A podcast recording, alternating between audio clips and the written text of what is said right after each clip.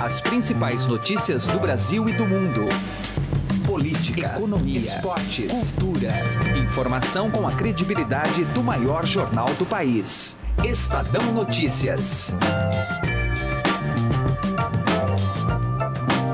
Olá, tudo bem com você? Eu sou o Gustavo Lopes e está começando mais uma edição do Estadão Notícias, nosso podcast diário com análises e informações sobre os temas mais importantes do momento no Brasil e no mundo. Bom, na edição de hoje vamos falar sobre algumas mudanças que foram feitas na reforma política, que mais uma vez teve a votação adiada na Câmara dos Deputados.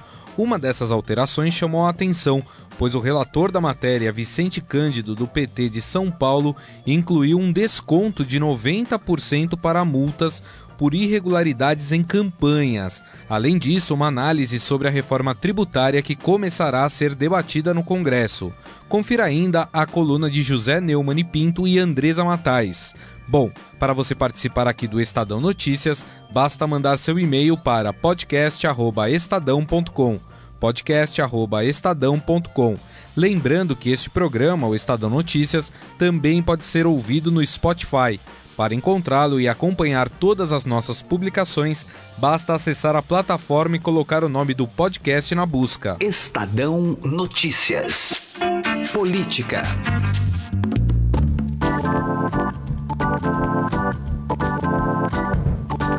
E agora nós vamos falar sobre uma mudança no texto da reforma política, a reforma política que ontem foi adiada mais uma vez a sua votação, mas as mudanças continuam acontecendo.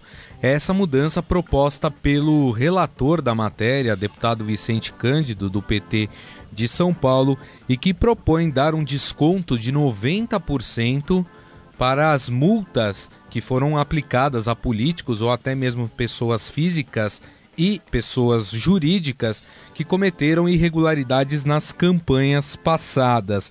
E para conversar conosco sobre esse assunto está na linha o cientista político Vitor Oliveira, ele que é da consultoria Pulso Público. Tudo bem, Vitor? Como vai?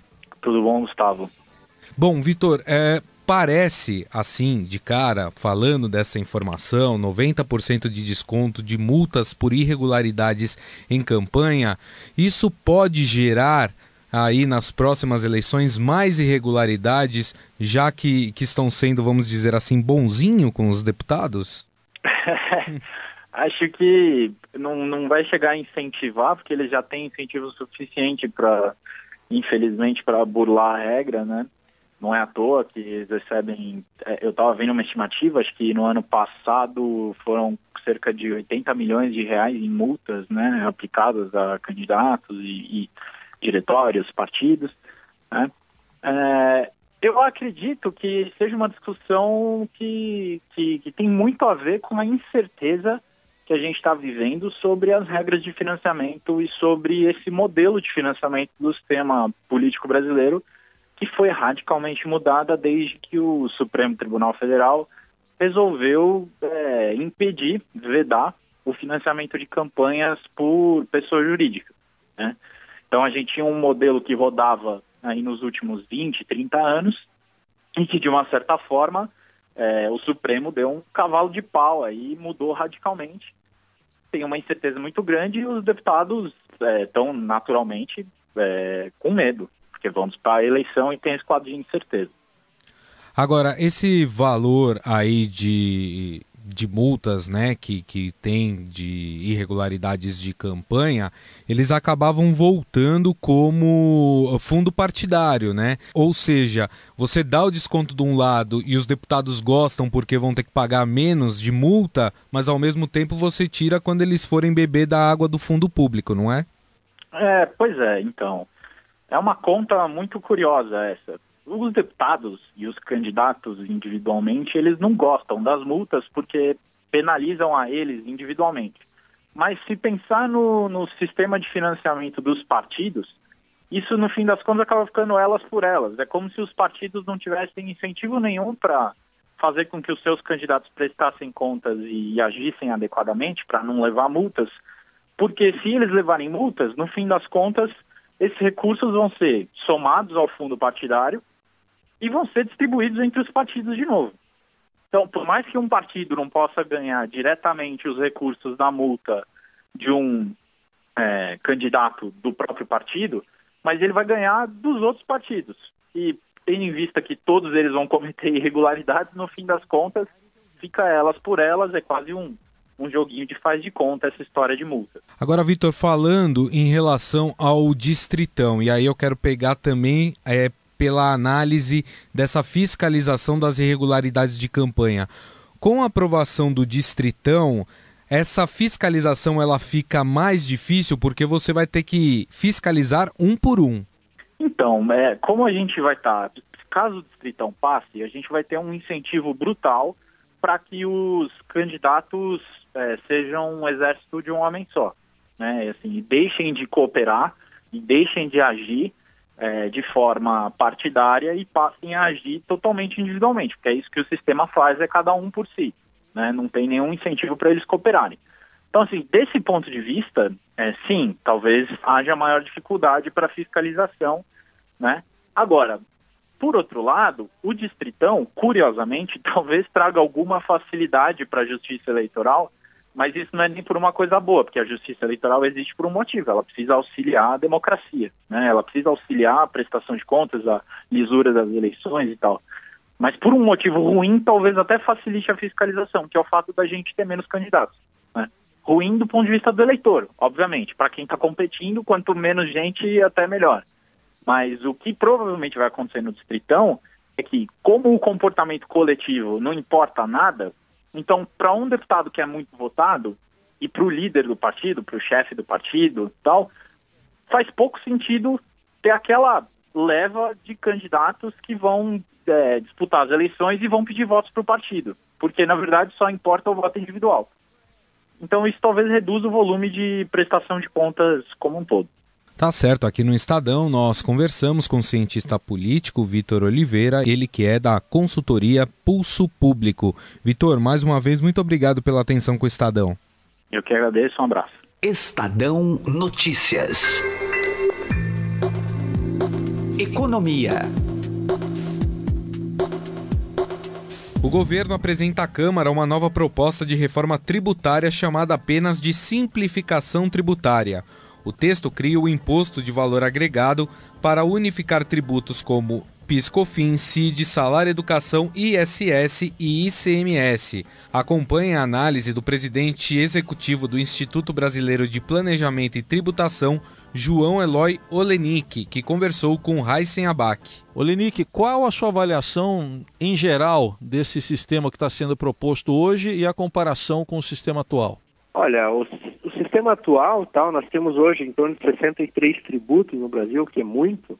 Então nós vemos que qualquer tipo de simplificação, redução ou a, até é, fusão de, de, de, tributos aí para diminuir esse número é, é bem válida, né?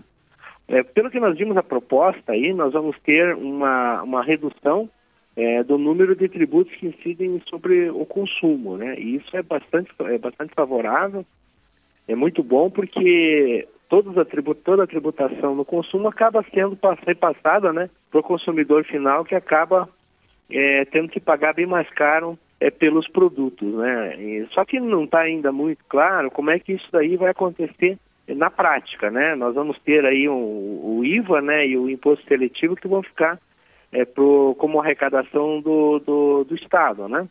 Então tem que ver aí como é que hoje isso está sendo feito em relação ao ICMS, por exemplo, que é o maior tributo dos estados, né? Tem estados muito dependentes dessa arrecadação. Se vai ser criado um fundo, por exemplo, para compensar os estados que arrecadam menos. Se esse IVA ele vai ficar totalmente para o estado ou, ou, a União vai ter alguma participação. Então tem é, várias coisas ainda que devem ser definidas, mas em linhas gerais essa questão da simplificação da legislação tributária do país é muito bem-vinda, né? E eu acho que está uh, muito bem elaborada aí pelo, pelo deputado Howley. Ainda assim, ou vai se tributar mais o consumo do que a renda ou já está se avançando um pouco mais para mudar essa distorção? Veja, é, vai depender muito de como que isso aí vai, vai continuar, né?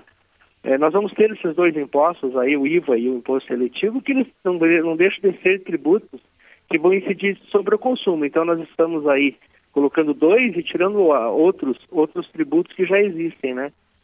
Tem que ver na prática como que isso realmente vai, vai funcionar, é, ou, ou, se ainda vamos ter aí uma tributação alta sobre o consumo, por causa do valor que da arrecadação desses, desses tributos aí, né? O IBPT, historicamente, apresenta estudos mostrando o excesso de carga tributária no, uhum. no Brasil. Esse quadro Sim. aí tem alguma tendência de, de mudança ou ainda não? Olha, ainda não, né? Nós estamos ainda muito incipientes com relação a isso. A reforma tributária que for para diminuir a carga, é, provavelmente ela será rejeitada pelo próprio governo, o governo não vai, porque o governo está tendo arrecadações né, com, com, com o modelo atual, é, que são arrecadações é, bastante volumosas, né? Então, qualquer tipo de plano, de plano de simplificação tributária que venha a diminuir isso, eu acho que o governo é, vai, vai brecar de, de qualquer forma, né? Mas o interesse de uma reforma não é diminuir a arrecadação tributária do país. Então, a carga tributária ela vai continuar é, de qualquer forma. É, o interesse aí é diminuir o número de tributos, né? Fazer uma simplificação e, e, e transferir, se possível, a tributação do consumo, que ela é bastante regressiva, prejudica aqueles que ganham menos, é para a tributação e sobre tributos sobre propriedade, né? Sobre bens, sobre imóveis, sobre é, é, ganhos, né? Que é como funciona fora do Brasil, menos menos tributação no consumo e mais tributação sobre ganhos. Estadão Notícias. Direto ao assunto, com José Neumann e Pinto.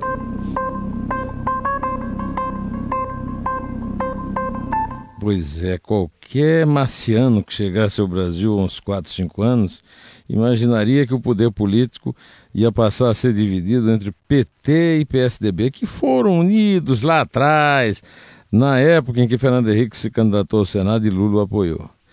Depois que o PT afundou na lama do mensalão e do petrolão, esperava-se que o Aécio herdasse aquela opinião pública majoritária que foi se formando contra os excessos de roubo da esquerda. Aí se descobre, primeiro, que ele não tinha nenhuma vocação para liderar nada. Era uma, um falso líder. Depois se descobre que ele tinha comprometimento com a picaretagem, a corruptocracia, a cleptocracia dos partidos de esquerda em torno do PT. O PSDB não apenas não foi oposição, como foi, de certa forma, cúmplice de tudo, conforme foram revelados os vários depoimentos e as várias delações premiadas.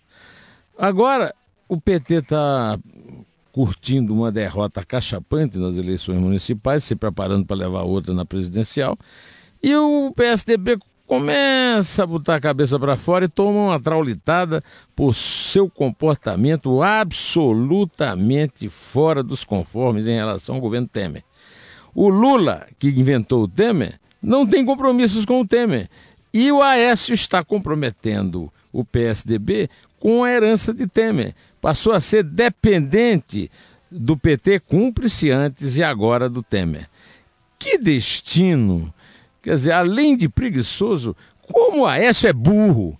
José Neumann e Pinto, direto ao assunto. Estadão Notícias.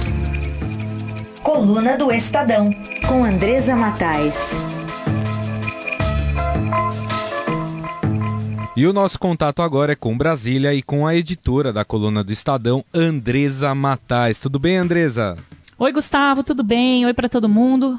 Bom, Andresa, tem uma coisa que tem chamado a atenção, que os políticos estão se visitando bastante, estão se encontrando pessoalmente, evitando falar ao telefone ou mandar mensagens de texto. Isso tem alguma coisa a ver com medo, medo de que sejam interceptados?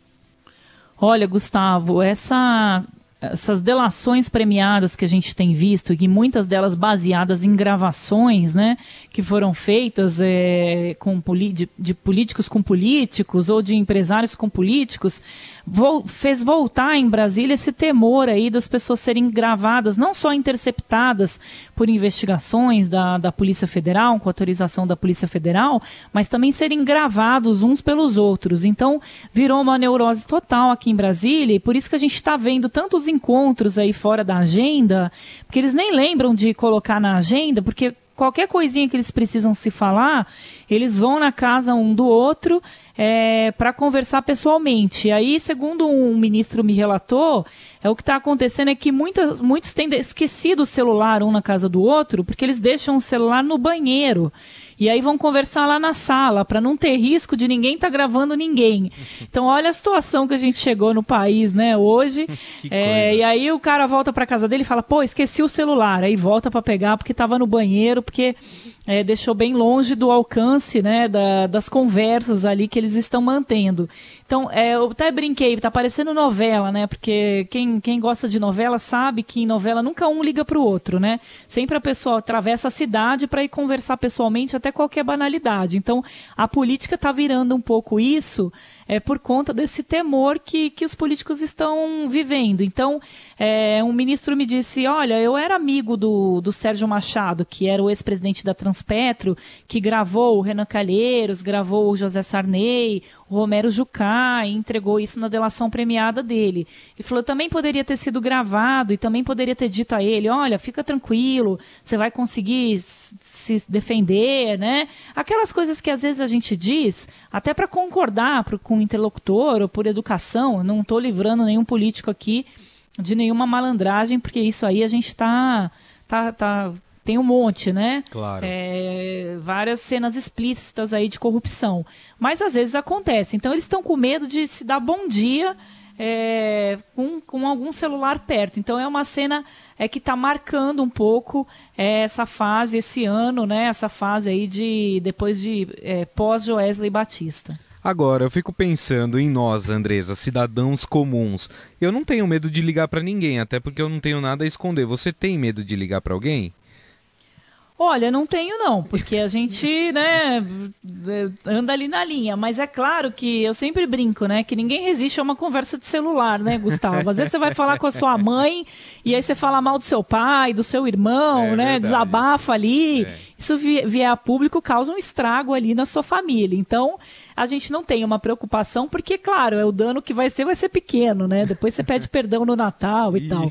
E para esses políticos é um dano muito ruim, porque eles são pegos falando mal da Lava Jato, das investigações, pedindo para botar um num cargo, outro num outro cargo, e são é. coisas que depois, quando elas vêm a público, elas causam um estrago aí, destroem uma carreira política. É, já visto lá o que aconteceu com a Aécio Neves, né, que mostrou ser uma outra pessoa quando fala no telefone, fala muito palavrão, é. É, chegou a, vamos pegar, se ele delatar a gente vai lá e mata, né, coisas é. desse tipo. Então, a repercussão de um fato desse é muito maior. Lembra a presidente Dilma Rousseff é, teve uma conversa interceptada, aí não foi uma gravação é, feita por um colega, por alguém, mas foi interceptada pela Polícia Federal, quando ela pediu para o Bessias, lá, que na verdade era Messias, levar lá a ordem para o presidente Lula ser ministro.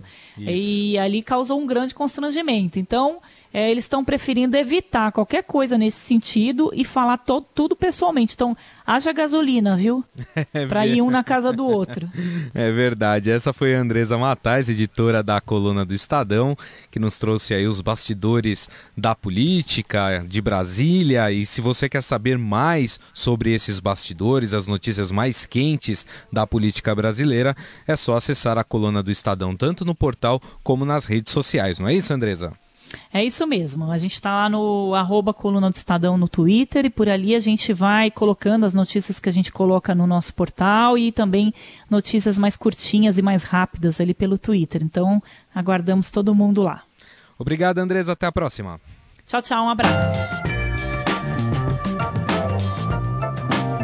O Estadão Notícias desta quarta-feira vai ficando por aqui. Contou com a apresentação minha, Gustavo Lopes, colaboração de Heisen Abac e montagem de Nelson Volter. O diretor de jornalismo do Grupo Estado é João Fábio Caminoto.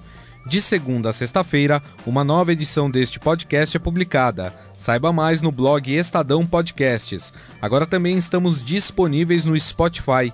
E mande seu comentário e sugestão para o e-mail podcast@estadão.com podcast@estadão.com. Um abraço, uma boa quarta-feira e até mais. Estadão Notícias.